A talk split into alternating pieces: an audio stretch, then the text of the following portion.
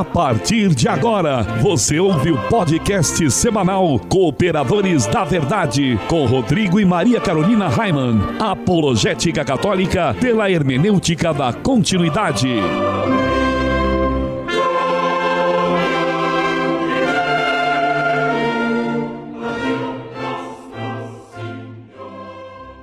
Olá, amigo ouvinte, paz e bem. Desde já agradecemos a sua audiência e pedimos a intercessão da Santíssima Virgem para que possamos conduzir o nosso podcast semanal segundo a vontade de nosso Senhor.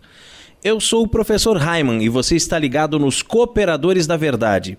Apresente este programa comigo, a minha esposa Maria Carolina Raiman. Tudo bem, Carol? Tudo ótimo, Raiman. Graças a Deus. Salve Maria Imaculada. E quem está aqui conosco também é o Peter Martins, o meu afilhado e amigo de longa data. Uhum. Ele que é designer gráfico e músico, toca órgão no Coral Litúrgico Cooperadores da Verdade, que é um projeto que resgata o canto gregoriano em latim nas missas. Ele manja dos Paranauês e colabora com esse apostolado desde a primeira temporada do nosso podcast. Seja bem-vindo, querido. Olha aí, depois de uma apresentação dessa, hein? Tô com moral. Achei muito legal também. Agora parece um amigo de longa data, parece dois velhos aqui na é, minha frente. Mas, é, é, por aí, por aí. é velho mesmo. As barbas já estão ficando brancas, o negócio já tá, né? Muito bom estar aqui de novo, tava com saudade já. Salve Maria a todos. Para nós é uma grande alegria ter você aqui conosco, Peter. O Peter sempre agrega muito às nossas reflexões em todos os programas e tem muitos ouvintes que esperam ansiosos pelo podcast com a participação oh, do Peter. É verdade, sim. Responsabilidade. Responsabilidade. É, e nós queremos mandar então um grande abraço a todos que nos acompanham no site, nas redes sociais e nas diversas rádios que nos retransmitem. Se você é amigo da verdade, que é Cristo, Fique conosco, pois aqui se fala a verdade. Custe o que custar, doa a quem doer. Sim, o nosso apostolado é de apologética católica pela hermenêutica da continuidade, mas todos são bem-vindos. Se você não é católico, continue conosco e quem sabe até o fim deste programa Deus te converte. Nós queremos te convidar agora para rezar conosco. Nós temos muitos motivos para agradecer a nosso Senhor. E também, né, Carol, são tantas pessoas que nos pedem orações Juntemos então as nossas intenções com as suas aí, nosso querido ouvinte, e rezemos juntos. Em nome de Patris, et Filii, et Spiritui Sancti. Amém. Amém. Pater noster qui es in celis, sanctificetur nomen tuum. Adveniat regnum tuum, fiat voluntas tua, sicut in cielo et in terra. Pane nostrum quotidianum da nobis hodie, dimitis nobis debita nostra, sicut et nos dimittimus debitoribus nostris, et ne nos inducas in tentationem, sed libera nos a malo. Amém. Ave Maria, gratia plena Dominus tecum, benedicta tui mulieribus et benedictus fructus ventris tui, Iesus. Sancta Maria, Mater Dei, ora pro nobis peccatoribus, nunc et in hora mortis nostri. Amém. Gloria Patri et Filio et Spiritui Sancto, sicut erat in principio et nunc et semper et in saecula saeculorum. Amém. Senhor, quem sois vós e quem sou eu? Vós, o Altíssimo Senhor do céu e da terra, e eu, um miserável vermezinho, vosso ínfimo servo. Grande e magnífico Deus, meu Senhor Jesus Cristo, iluminai o meu espírito e dissipai as trevas da minha alma. Dai-me uma fé íntegra, uma esperança firme, uma caridade perfeita. Concedei-me, meu Deus, que vos conheça muito para poder agir sempre segundo os vossos ensinamentos e de acordo com a vossa santíssima vontade. Absorvei, Senhor, eu vos suplico o meu espírito, e pela suave e ardente força do vosso amor, desafeiçoai-me de todas as coisas que debaixo do céu existem, a fim de que eu possa morrer por vosso amor, ó Deus, que por meu amor vos dignastes morrer. Amém. Amém. E continuamos reunidos em nome do Pai, do Filho e do Espírito Santo. Amém. Amém. E no quadro A Vida dos Santos, nós estamos estudando a vida dos santos franciscanos. É, e no último programa nós falamos de Santa Eustáquia Calafato de Messina.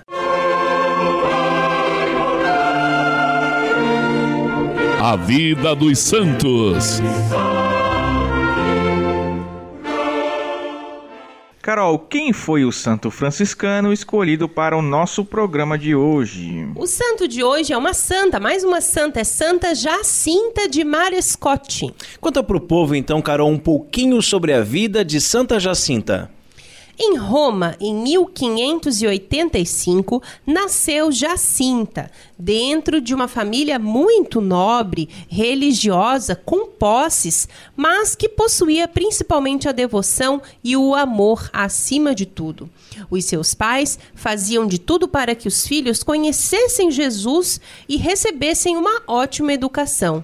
Jacinta Marescote, que então tinha como nome de batismo Clarice, foi colocada num convento para a sua educação, numa escola franciscana, juntamente com as irmãs. Ah, nos tempos em que ainda existia escola católica, né? Existia escola franciscana, né? Veja, Mas as né? coisas estão mudando, hein? É, vamos mudar, vamos mudar. Uma das irmãs dela já era religiosa franciscana crescendo então na educação religiosa com valores. No entanto, a boa formação sempre respeita a liberdade. Já moça e distante daqueles valores por opção, ela quis casar-se. Saiu da vida religiosa, começou a percorrer caminhos numa vida de pecados, entregue à vaidade, à formosura e aos prazeres. Enfim, ia se esvaziando até que outra irmã sua veio a se casar. Sua reação não foi de alegria ou de festa, pelo contrário, com inveja e revolta, ela resolveu entrar novamente na vida religiosa.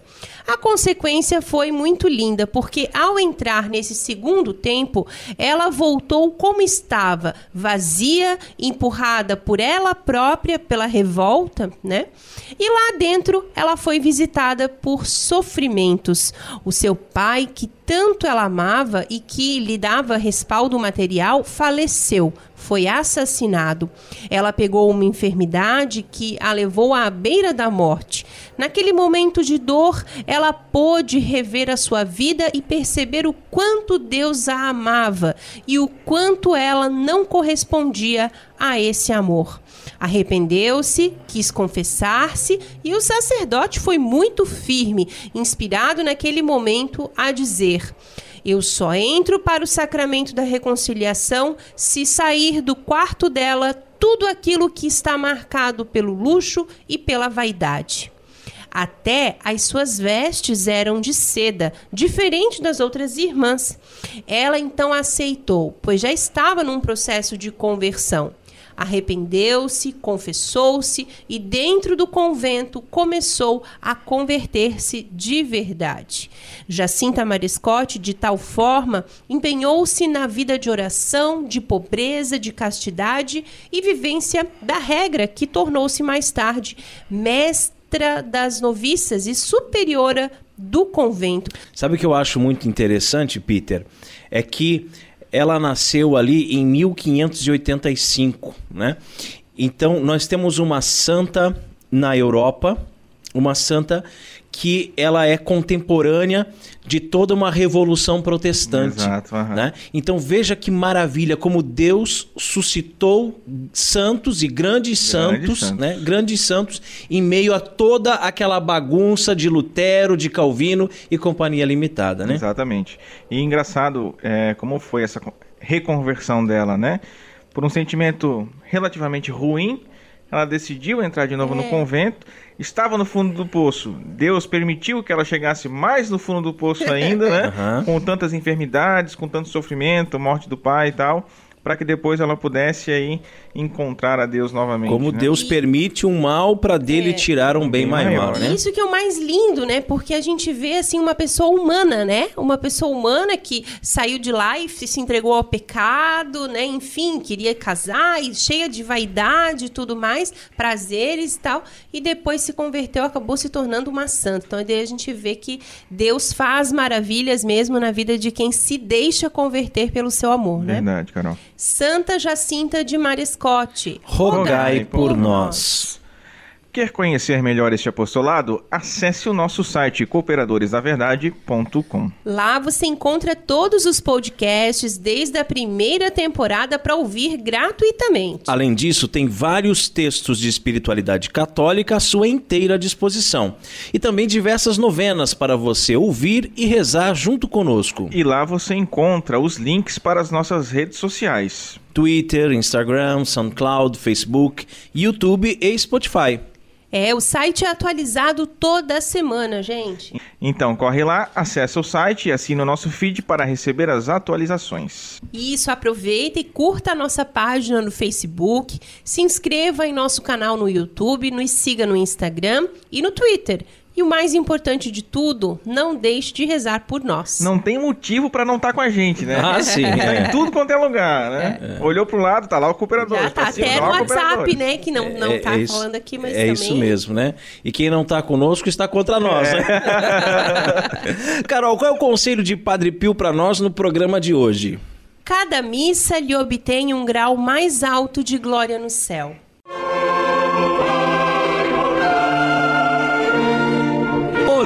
Com Padre Pio. Muitas pessoas vão à missa dominical como uma obrigação, algo pesaroso, difícil de cumprir. Nós sabemos que a missa é o santo sacrifício de Cristo no altar da cruz. Mas, para algumas pessoas, ir à missa é um sacrifício no sentido de ter que sacrificar uma hora do seu dia desperdiçar o seu tempo precioso do domingo, que poderia estar ocupado na praia, no futebol, nas redes sociais, no videogame, nos amigos e nas outras diversões. É. Ou até mesmo no sofá, né? Dormindo, sem fazer sem nada. fazer nada. Só que pra, para os católicos de verdade, ir à missa é uma grande alegria. Ah, então pode bater palma, né? É uma grande alegria. Vamos não, nos confraternizar. Não, Sai daqui, seu herege. Vamos bater... É, não. seu herege, sai daqui. Ir à missa é uma grande alegria, né? Você estar... pode ir pra lá, até lá, batendo palma. Não, estar lá também é uma grande alegria. É verdade. Só que é uma alegria diferente, é. né? Não é essa alegria do mundo, de palmas, de festas, né?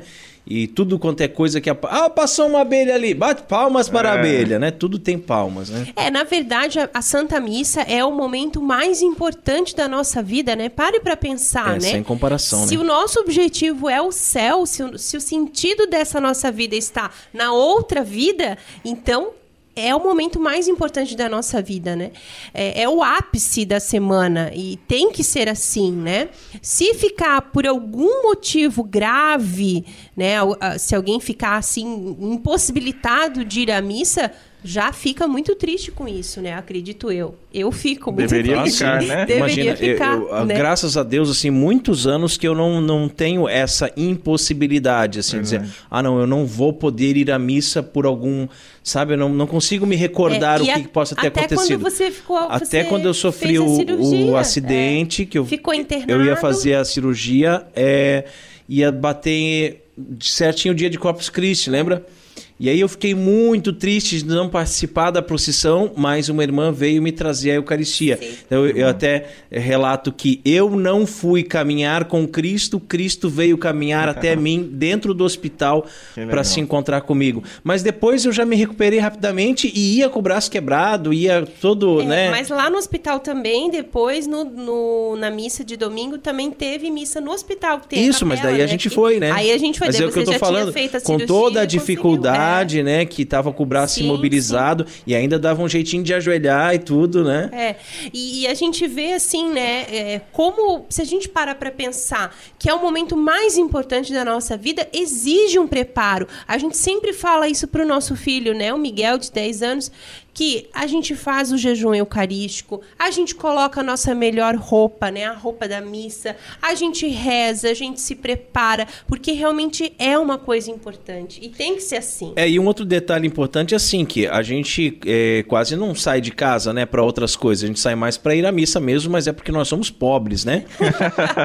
então a gente tá aí economizando a gasolina, né? É verdade. Então, mas assim, em outras situações, quando a gente viajava, ia fazer um passeio para longe e tal, começava a programar o roteiro do, da viagem, sempre onde está a igreja, já pega no Google Maps lá, que era uma cidade desconhecida, é. né? Vamos conhecer uma cidade nova, onde é a igreja, qual é o horário da missa. Horário da Quantas missa, vezes tudo. que eu liguei assim, até para outro estado, né? Uhum. Para saber, ó, qual é o horário da missa aí certinho, porque no site não informa tal, é. para que a gente não corresse o risco de chegar atrasado, sim, ou de sim. perder a missa durante a viagem, porque você tá de férias, mas não tá de férias de Deus, né? É. Pelo amor de Deus. É, e aí a gente também pensa, né? Por que não ir à missa mais vezes na semana quem tem condições, né? Não somente no domingo.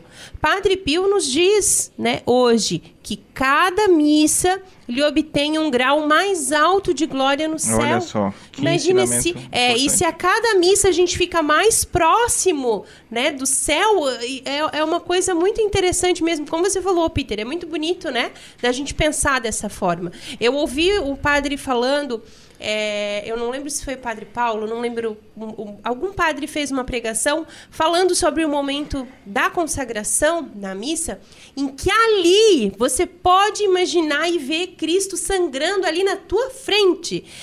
E aquilo assim, eu fico até arrepiada de só de lembrar que em toda missa eu faço esse exercício e aí eu começo a chorar. E eu, às vezes o Miguel olha para mim, eu tô chorando assim, mas de emoção mesmo. Porque como pode, né? Um Deus descer à terra para nos encontrar, nós que somos tão pequenos, tão Verdade. miseráveis, né? É muito bonito isso. É ele que está glorioso no céu, mas vem se entregar, né? Chagado, né? Vem é. de, de, forma que você consegue até ver, né? As chagas dele na hora que a hóstia está sendo levantada, né? E eu sei que a gente tem é, muita correria do dia a dia, muitas impossibilidades. Às vezes a igreja não fica perto da sua casa. Quem sabe você tenha que pegar um ônibus até chegar na igreja. Quem sabe na sua comunidade não tem padre, o padre vem uma vez por, por mês. Você tem outros tipos de celebrações, ou até mesmo só uma leitura bíblica com a comunidade, ou uma resta do terço. Cada um tem uma realidade diferente. Mas para quem vive em grandes centros, que tem várias paróquias, que tem vários horários de missa diferentes, não há, é, não há desculpa para não ir à missa, para dizer que não conseguiu ir, ah, não deu tempo, porque tem várias possibilidades. E aí você tem a possibilidade também, amigo ouvinte, de fazer uma experiência, até mesmo como um desafio, né? Ao invés de você ir à missa só no sábado ou só no domingo, Comece aí no sábado e no domingo, mesmo que seja a mesma liturgia. Vá no sábado e no domingo. Depois, com o tempo, passe aí também nas quartas-feiras, por exemplo. Quarta-feira é lá o meio da semana, né? Então foi no sábado, foi no domingo, foi na quarta-feira. Aqui na nossa região é muito comum aquela missa junto com a novena de Nossa Senhora do Perpétuo Socorro, mas mesmo que você não concorde muito com essa questão das novenas junto com a missa, mas vá pelo Cristo né? Quando você se der conta, já estará indo à missa todos os dias. E aí que maravilha, né? É. Receber o alimento dos céus todo dia, comungar todo dia, é um estar com Jesus todos os dias. Quantos santos que fizeram quaresmas de não comer absolutamente nada durante a quaresma inteira, se alimentando só de Jesus? E quantos outros que fora de quaresma passaram assim o resto da vida se alimentando só de Jesus?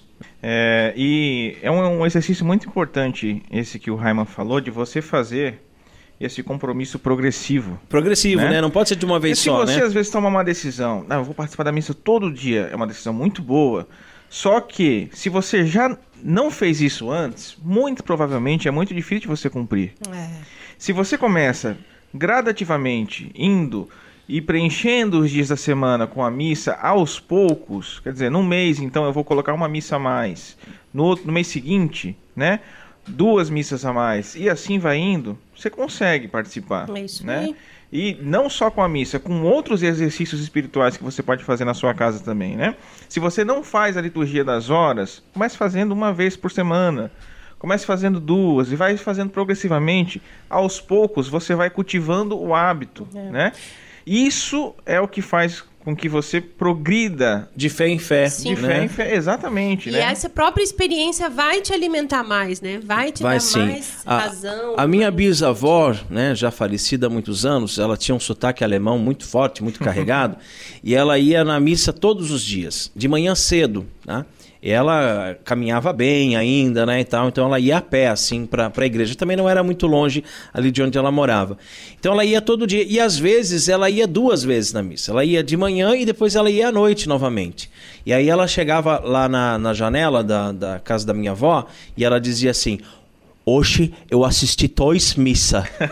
a gente achava tão engraçado, Toys Missa. Quer dizer, mas para ela aquilo ali realmente significava alguma Ah. coisa que para nós crianças aquilo ali não significava nada, porque vi todo dia na missa, né? Sim, sim. Né? A gente vai no domingo e olhe lá, E a né? gente vê até muitas pessoas do nosso convívio, tão bem próximos de nós, que assistem duas missas ao domingo, por exemplo. Sim, sim. Uma por elas e outra por uma pessoa que não vai, Ah, muito sabe? bonito. Bem É, interessante. Como também quando você presta algum tipo de serviço na igreja, se você faz leituras, se você canta, se você é ministro extraordinário, e aí você está servindo naquele domingo de manhã, por exemplo, depois vai novamente domingo à noite para você poder ter uma participação assim até mais efetiva, Isso. diferente daquela participação em que você estava servindo, né? Então tudo isso é muito importante e dessa forma nós vamos cada dia, né, atingindo um grau mais alto da glória no céu. Que assim seja. Amém. Feller Contabilidade, do nosso amigo Diácono Vital. A Feller Contabilidade fica na rua Aldílio Garcia, número 479. Nesta você pode confiar. Atendimento de segunda a sexta-feira, das 8 ao meio-dia e das 13h30 às 17h30. Telefone 3346-2333. Feller Contabilidade, arroba matrix.com.br. Em frente à Secretaria da Paróquia São Cristóvão de Itajaí, Santa Catarina. Feller Contabilidade, a sua empresa nas mãos certas.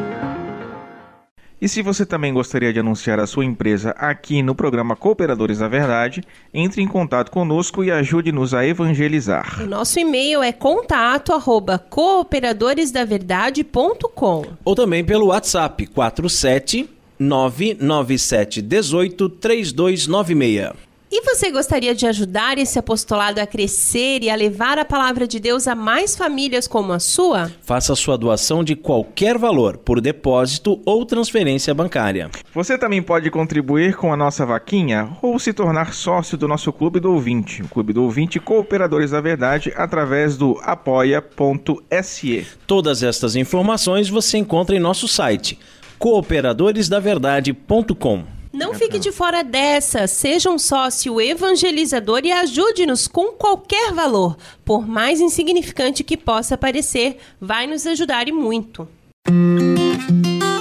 Livraria Católica Auxílio dos Cristãos. Artigos religiosos. A Livraria Auxílio dos Cristãos fica na Praça Governador Irineu Bornhausen, centro de Itajaí, no estacionamento da Igreja Matriz do Santíssimo Sacramento calendários, bíblias, livros, artigos litúrgicos, camisetas, cartões, presépios, crucifixos, imagens sacras, CDs, DVDs e muito mais. Telefone 3349-0692. 3349-0692. Livraria Auxílio dos Cristãos. 21 anos de tradição. E no quadro mais treteiro do nosso programa, hoje vamos falar sobre as conversões de Clovis e Agostinho.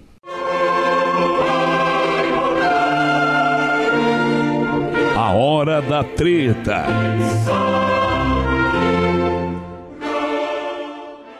É este o reino dos céus que tu me prometes?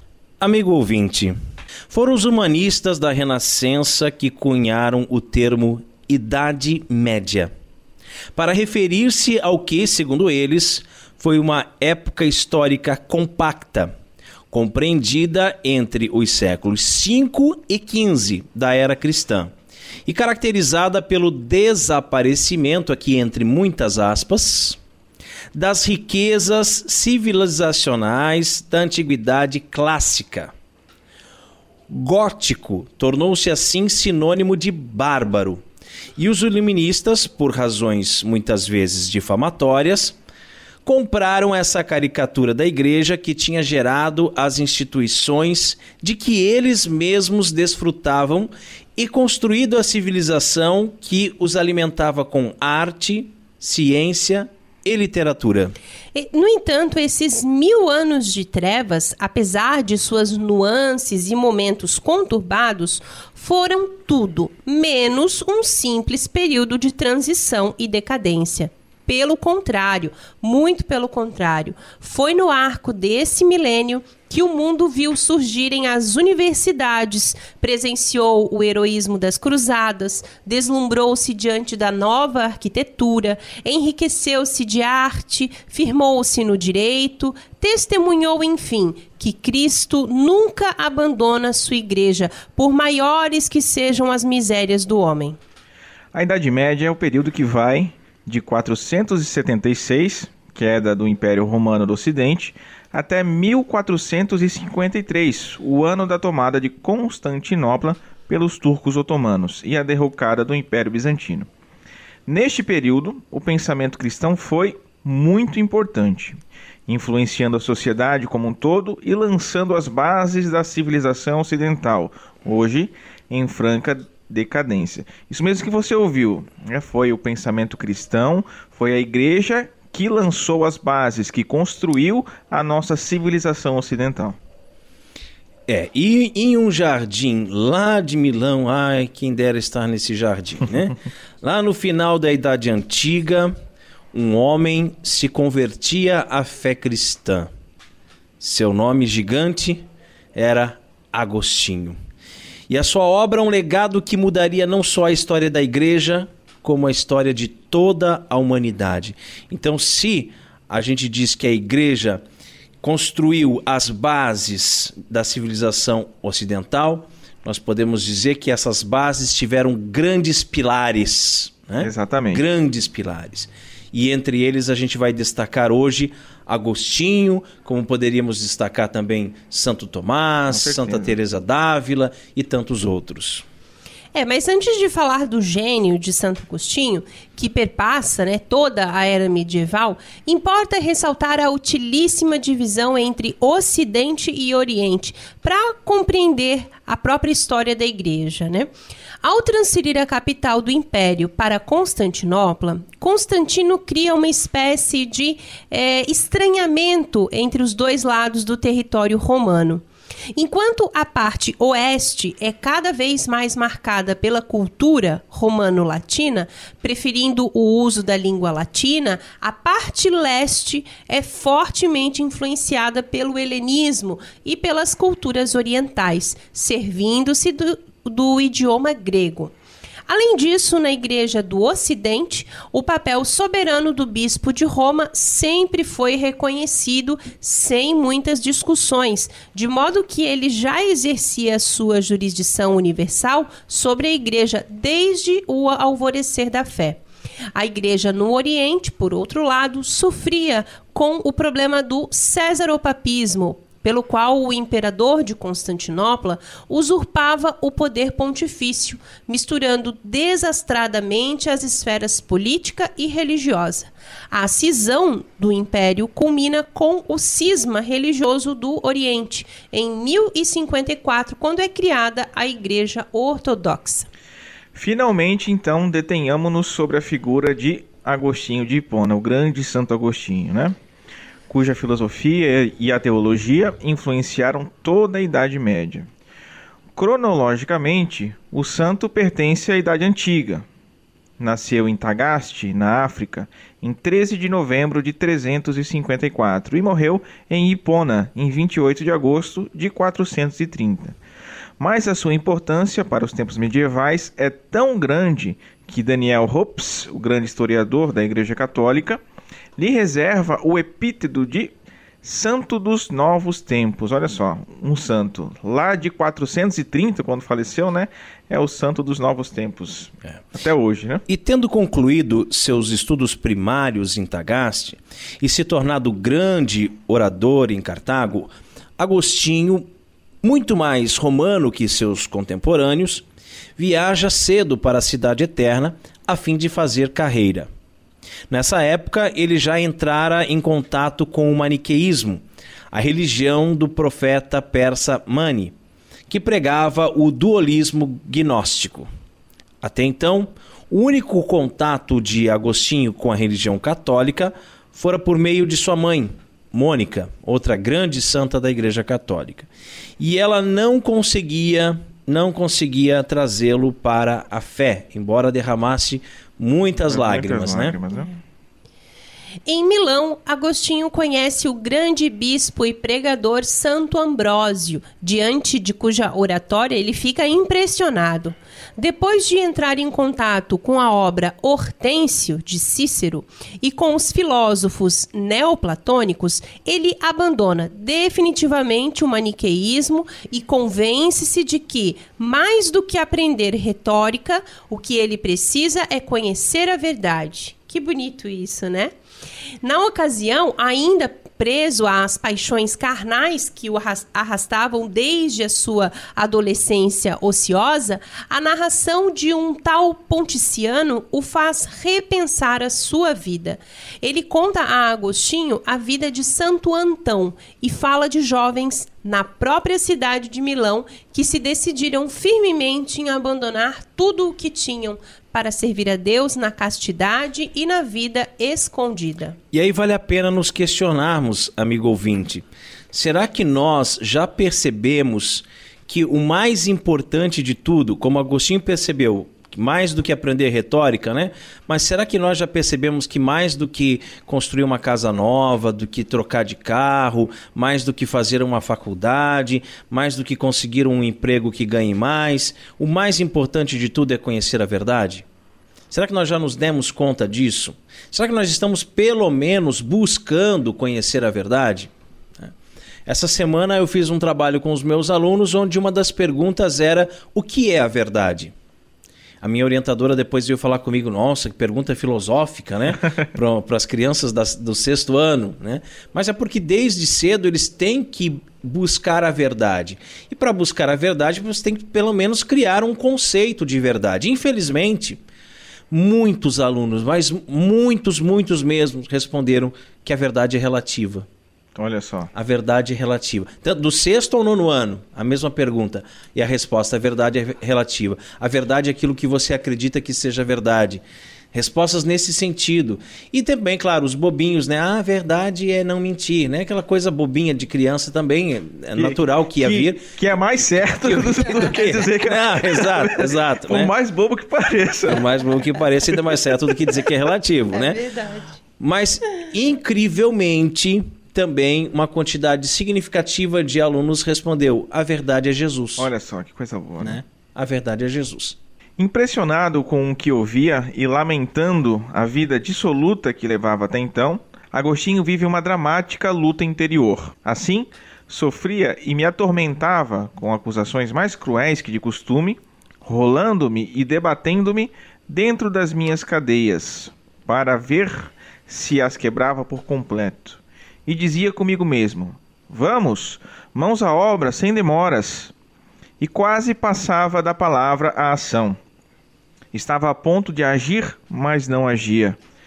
Eu já não recaía nas antigas paixões, mas delas estava bem próximo e tomava ainda alento de seu ar. Mantinham-me preso umas tantas bagatelas, umas vaidades de vaidades, antigas amigas minhas, que me puxavam por minhas vestes carnais, murmurando: Então nos abandonas? De agora em diante nunca mais estaremos contigo? Desde este momento nunca mais te será lícito isto ou aquilo? É, e nós não queremos nem pensar o que é isto ou aquilo, é. né? É. Mas a gente sabe muito bem que Agostinho era um cabra safado. É, né? um fanfarrão, né? Era um fanfarrão fanfarrão, mesmo. né? Teve um filho, né? Deodato, né? Isso. Se não me engano, até com uma prostituta, né? Andava em tudo quanto é lugar aí, com casas de moças de família, né? E Isso, tudo isso. mais. Mas a questão é essa, né? Quantos de nós já não nos deparamos com isso? Bom, se eu abandonar tudo para seguir Jesus, opa, mas eu nunca mais vou poder fazer isso? Nunca mais vou poder fazer aquilo? Nunca mais vou naquele baile funk, né? Nunca mais vou naquele, entendeu? Então a gente tem que entrar nesse conflito interior para realmente se libertar e ir em busca da verdade, Isso. E né? aqui Santo Agostinho narra algo que acontece com a gente mesmo, né? Claro. As tentações que ele tem de voltar à vida antiga, né? Você vê que ele está largando dos vícios, dos maus hábitos, mas ainda vem as tentações, né? E a gente, com a gente acontece a mesma coisa. né? Acontece. E se nós cedermos, né? Coloca tudo a perder. Ah, não, Exatamente. só essa vezinha. Vou provar só um pouquinho. É. Não, aí já é tarde demais, né? Mas isto já dizia com voz muito débil, continua Agostinho em seu drama interior. Para onde voltava o rosto e por onde temia passar, mostrava-se para mim a casta dignidade da continência, serena e alegre, sem desordens, acariciando-me honestamente para que me aproximasse sem medo. E a continência zombava de mim com ironia animadora, como se dissesse: Então não serás capaz de fazer o mesmo que eles? Ou será que estes e estas encontraram forças em si mesmos e não no Senhor seu Deus? Foi o Senhor Deus que me entregou a eles. Por que te apoias em ti, se és vacilante? Lança-te nele, não temas, que ele não se apartará de ti, e tu não cairás. Lança-te com confiança, que ele te receberá e te curará. E enchia-me de vergonha por ainda ouvir o murmúrio daquelas bagatelas, e vacilante continuava indeciso. Que luta interior, hein? Que luta, Dos né? dois lados, né? É como nos desenhos animados que você vê o capetinha, Capetinha, e o é. anjinho, né? Um falando uma coisa, outro falando outra. Um falando, ah, mas vai nos abandonar? Vai deixar de fazer isso ou aquilo? Né? E o outro falando, não, confia no Senhor. Não acredite que você tenha forças em si mesmo. mesmo, você, né? você é um fracote, né? E nós somos fracotes, Exatamente. né? Então coloca a sua esperança. Será que estes ou aqueles, quer dizer, será que esse santo ou aquele santo, eles encontraram força em si mesmo? Claro que não, Claro eles que não, encontraram força exatamente. em Deus, né? E é que bom que ele ficava envergonhado com essas coisas, porque às vezes a gente precisa mesmo ser humilhado, passar vergonha, Exatamente. para conseguir mudar de vida.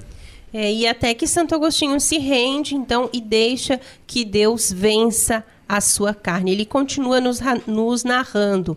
Mas logo que esta profunda reflexão tirou da profundeza de minha alma e expôs toda a minha miséria à vista de meu coração, caiu sobre mim enorme tormenta, trazendo copiosa torrente de lágrimas. E embora não com estes termos, mas com o mesmo sentido, muitas coisas te disse como esta. E tu, Senhor, até quando? Até quando, Senhor, hás de estar irritado? Esquece-te de minhas iniquidades passadas. Sentia-me ainda preso a elas e gemia e lamentava. Até quando? Até quando direi amanhã, amanhã? Por que não agora? Por que não pôr fim agora às minhas torpezas? Assim falava e chorava, oprimido pela mais amarga dor do meu coração. Mas eis que de repente ouço da casa vizinha uma voz, de menino ou menina, não sei, que cantava e repetia muitas vezes: Toma e lê, toma e lê, toma e lê. E logo mudando de semblante, continua Agostinho, comecei a buscar com toda atenção em minhas lembranças se porventura esta cantiga fazia parte de um jogo que as crianças costumassem cantarolar, mas não me lembrava de tê-la ouvido antes. Reprimindo o ímpeto das lágrimas, levantei-me. Uma só interpretação me ocorreu. A vontade divina manda-me abrir o livro e ler o primeiro capítulo que encontrasse. Depressa, voltei para o lugar onde Alípio estava sentado e onde eu deixara o livro do apóstolo ao me levantar. Peguei-o, abri-o e li em silêncio o primeiro capítulo que me caiu sob os olhos. Não caminhes em glutonarias e embriaguez, não nos prazeres impuros do leito e em leviandades, não em contendas e rixas, mas revestivos de nosso Senhor Jesus Cristo, e não cuideis de satisfazer os desejos da carne. Não quis ler mais, nem era necessário. Quando cheguei ao fim da frase, uma espécie de luz de certeza se insinuou em meu coração, dissipando todas as trevas da minha dúvida. É aquele clique, né? É, é aquele clique que dá. Paulo fala aqui, pá, aquele você, momento. É, aquele momento você que já você sabia já sabia e você sabe mas agora, agora você sabe, é. né? Com aquela página das escrituras aberta, começa a ser escrita uma nova página da história. A conversão de Santo Agostinho não mudou somente a sua vida, mas toda a história da igreja e da própria humanidade. Na vigília pascal próxima, ele, seu filho Adeodato, e seu amigo Alípio são batizados por Santo Ambrósio. Depois, Agostinho volta para a África. Nesse ínterim, morrem seu filho e sua santa mãe, Mônica, com a qual ele tem uma grande experiência mística em Hóstia. Já na África, levando uma vida de muita oração e contemplação da verdade, Agostinho percebe que, após a sua conversão, sua inteligência passa a compreender mais facilmente as coisas, além da luz natural da razão. Agora auxiliava o dom sobrenatural da graça. Ordenado presbítero, depois de muita insistência do bispo Valério, Agostinho não queria ser bispo, né? Não, não se é. achava digno. O Dr. Grazier sucede-o na comunidade de Hipona, onde erige o seu grande monumento intelectual, De Civilitate Dei, a Cidade de Deus. A obra, inspirada pela situação trágica em que do Império Romano invadido pelos bárbaros, aponta para a existência de duas cidades invisíveis, fundadas por dois amores opostos. Dois amores fundaram, pois, duas cidades, escreve Santo Agostinho, a saber, o amor próprio, levado ao desprezo de Deus, a terrena, a cidade terrena, e o amor a Deus, levado ao desprezo de si próprio, a cidade celestial. Sobre essa cultura será moldada a Europa cristã. Sobre esse gigante intelectual se edificam os mil anos de Idade Média, durante os quais a Igreja resgata o Ocidente da barbárie e das verdadeiras trevas que até hoje ameaçam a humanidade, o afastamento de Deus e de Sua Santíssima Vontade. Marcando a passagem da Idade Antiga para a Idade Média, a invasão do Império Romano pelos bárbaros, que ainda Santo Agostinho presenciou, né, ao ver a cidade de Hipona sitiada pelos vândalos, se deu principalmente pela ação cruel e ambiciosa dos hunos. Esse povo que vivia na Ásia Central, famoso por seus combates a cavalo, marchou rumo a oeste, massacrando populações, punindo seus desafetos com a cruel prática do empalamento e alardeando o terror. Ao contrário dos demais povos bárbaros, eles eram nômades e viajavam não para dominar, senão para saquear os povoados por onde passavam. As notícias de suas incursões fizeram as populações que viviam no oeste da Ásia migrar para a Europa, o que culminou na invasão do Império Romano do Ocidente.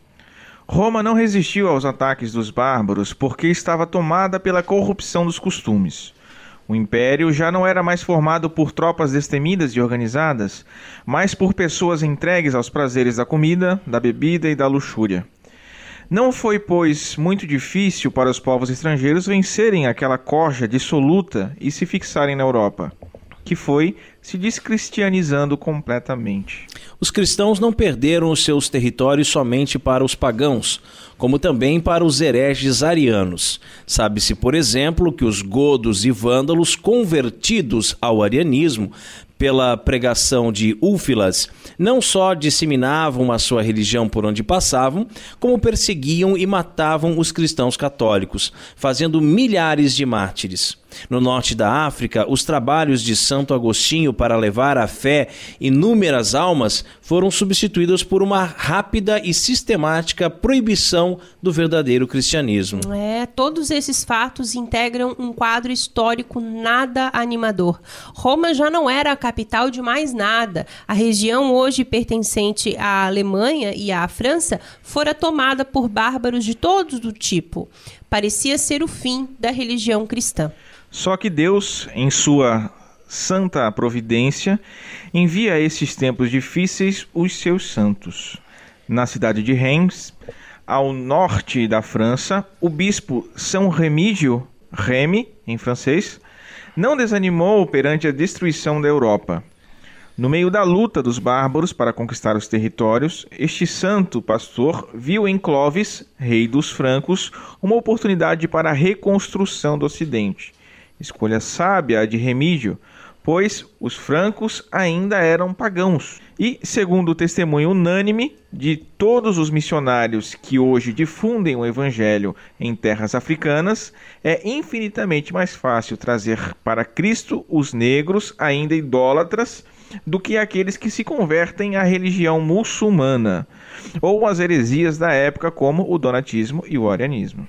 Em um arranjo político, diplomático e espiritualmente perfeito, o santo bispo de Reims conseguiu unir em matrimônio Clovis e a princesa católica Clotilde, santa canonizada pela Igreja. Sua vida, provada por inúmeros sofrimentos, não a fez fugir da dificuldade de um cônjuge pagão Assistida pela missa diária, celebrada na capela de sua própria casa, essa santa mulher trabalhou com temor e tremor, não só para a própria salvação, mas principalmente para a conversão de seu marido e de seu duro coração de guerreiro. Daniel Hobbes escreve a esse respeito, abre aspas, assim que se viu casada, Clotilde começou a trabalhar para a conversão do seu esposo. O resultado, porém, não foi imediato, pois Clovis ainda se conservou pagão durante cinco ou seis anos. E essa obstinação representou um excelente augúrio quanto à sinceridade da sua futura adesão. Deixa que batizem o primeiro filho que lhes nasce, mas quando este morre, exclama para a esposa: os meus deuses o teriam curado, o teu não o salvou. Nasce-lhes um segundo filho, que é batizado e que adoece também. Mas, diz o bom Gregório de Tours, Clotilde orou tanto pela recuperação da criança que Deus lhe concedeu. Assegura também o cronista que Clotilde não cessava de falar a Clovis do Deus dos cristãos. Sem resultado? Quem pode calcular a sorte das sementes que a fé e o amor lançam no mais íntimo de uma alma, deixando a Deus o cuidado de fazê-las germinar? Fecha aspas. E aqui a gente pode até fazer um, um parênteses e falar de Santa Mônica, que rezou pela conversão de Santo Agostinho 30 anos, né? 30 anos. Então, imagina. Aí aqui, durante 5, 6 anos, o marido pagão e, e Santa Clotilde rezando e tentando e tal. Então a gente vê que também, né, não é tudo assim da noite pro dia. Não, não, nada da noite pro dia, né?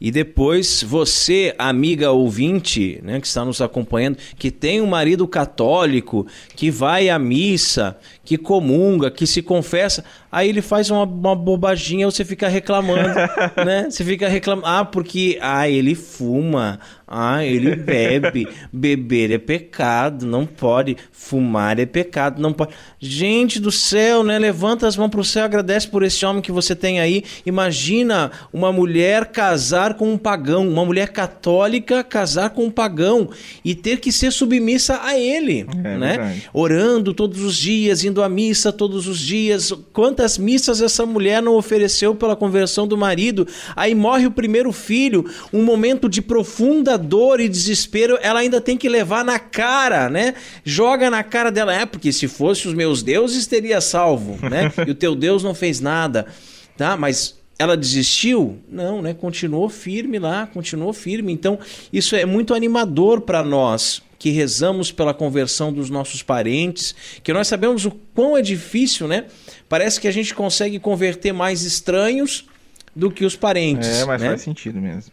Então continue rezando pela conversão do seu pai, da sua mãe, dos seus irmãos, daqueles, porque Deus vai ouvir, né? É uma batalha, né, Peter? É verdade. Falando em batalha, foi justamente numa batalha contra os alamanos que as sementes lançadas por Clotilde finalmente germinam no coração de Clovis.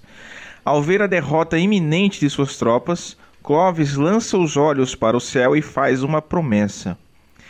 Jesus Cristo, que Clotilde afirma ser o Filho do Deus da vida, promete ele, tu que desejas vir em auxílio daqueles que desanimam e dar-lhes a vitória, desde que esperem em ti, eu invoco devotamente o teu glorioso socorro. Se te dignares conceder-me a vitória sobre os meus inimigos, e se eu experimentar esse poder de que as pessoas que usam o teu nome afirmam ter tantas provas, acreditarei em ti e me batizarei em teu nome. Mal tinha acabado de dizer isso, e as forças alamanas debandaram e Clovis obteve a vitória. Incrível, né? Incrível. Incrível. Parece que as forças viram aí um, que um, um ostensório com Jesus, né? Eucarístico e fugiram de medo, né? Sabe-se lá o que Deus não, não fez essas pessoas enxergarem, né? Para virarem as costas no meio de uma batalha e irem já embora, quase né? Ganha, né? Exatamente. Que já estava quase ganha, exatamente, né? Fiel à sua palavra, então, não foram palavras vãs, né? Ele pode até ter feito uma promessa meio vacilante, né? Nem, ah, não acredito muito, mas vamos ver se tu é bom, né, Jesus? Vou, vou- vou prometer aqui para ver o que, que dá. Mas ele cumpriu, né? Clóvis começa a aprender as verdades da fé a fim de ser batizado. E mais uma vez, Daniel Hobbes, né? Ele escreve que o rei Franco, ao escutar a narrativa da paixão, exclama excitado: Ah, se eu tivesse estado lá com os meus francos. Quer dizer, botava os judeus tudo para correr, os romanos tudo para correr, não deixava né, o Senhor ser crucificado. Pacientemente, por meio da catequese e de seus prodígios de taumaturgo, São Remígio vai instruindo o coração de Clovis até que, na solenidade do Natal, provavelmente no ano de 496, ele é batizado.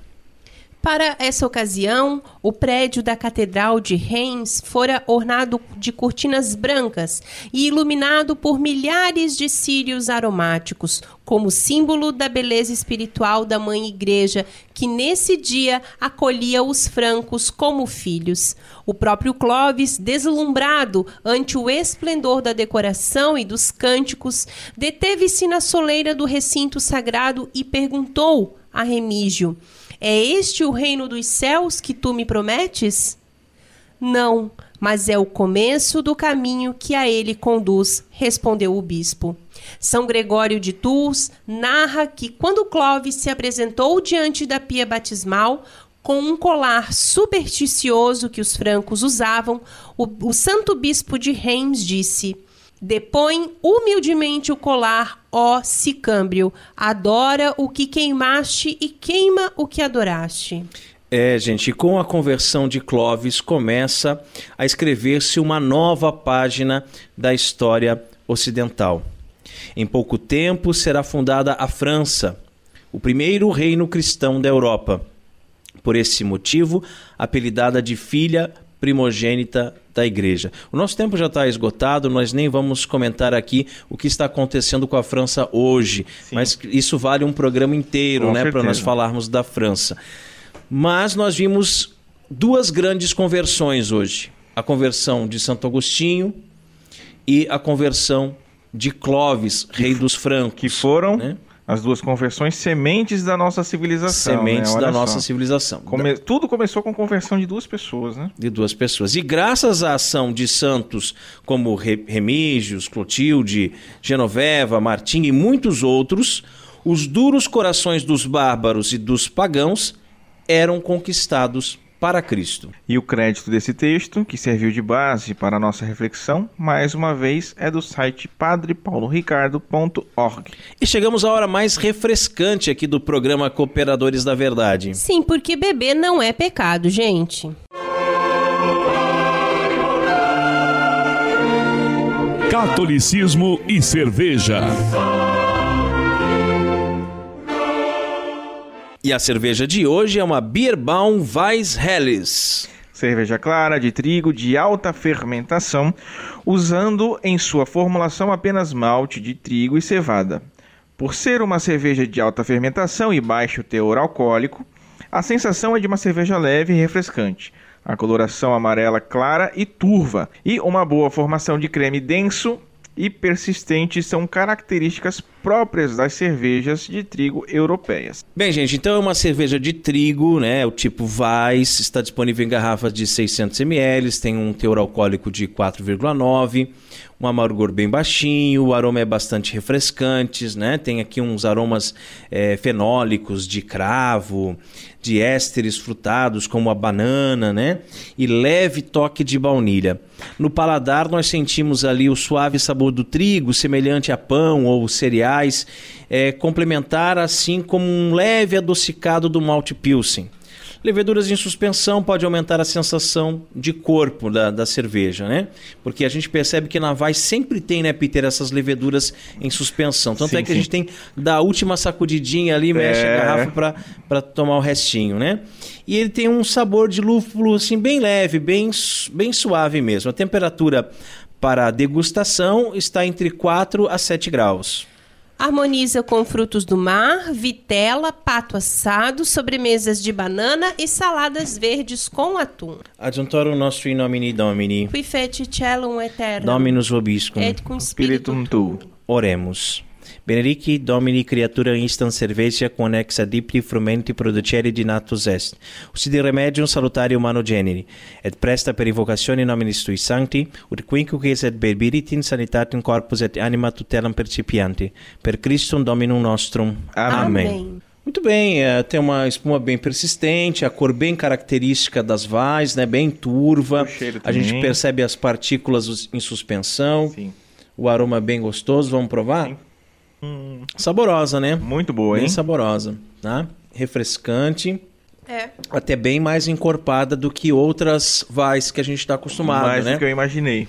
É, inclusive. porque geralmente a vais é mais aguadinha, né? Não, muito Mas boa essa tá mesmo. Tá bem... A Bierbaum é uma das minhas cervejarias preferidas. Depois da Raiman Beer, né? Claro, não. Raiman Beer é outro patamar, nem se compara. Não se compara, né? Muito bem. Então, um brinde. Ein Prosit der Gemütlichkeit. Catolicismo e Cerveja conta com o apoio da Beer House Cervejas Especiais. Empório especializado em cervejas nacionais e importadas, com agradável espaço para degustação e inúmeras opções para presentes. Produtos para harmonização, copos, taças, kits e cestas e, é claro, muita cerveja aberto ao público de segunda a sexta, das 15 às 23 horas, e aos sábados, das 10 às 22 horas. A nossa missão é trazer o universo cervejeiro cada vez mais próximo dos apreciadores dessa bebida inigualável. A Beer House está situada à Avenida Coronel Marcos Conder, número 950, Sala Térrea, Centro, Itajaí, Santa Catarina.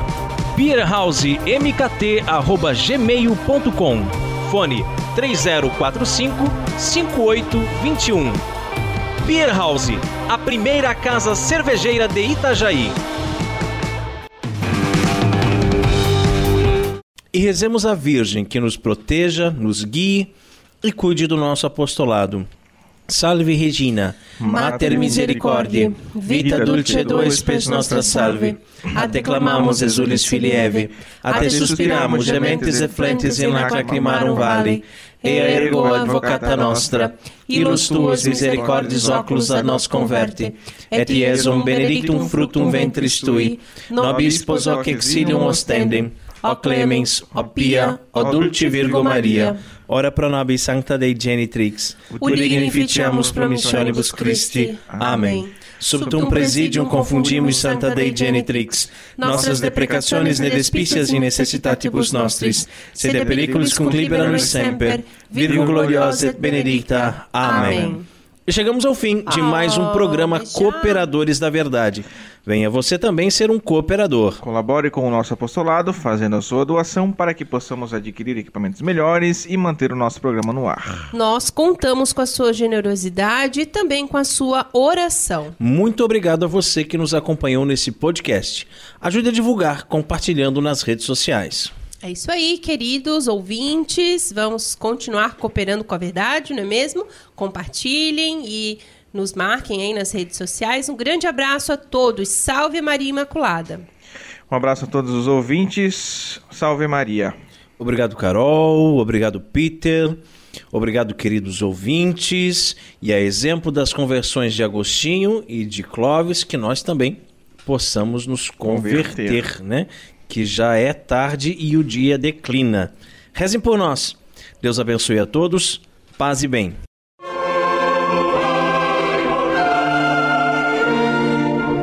Você ouviu Cooperadores da Verdade com Rodrigo e Maria Carolina Raimann. Apologética Católica pela hermenêutica da continuidade.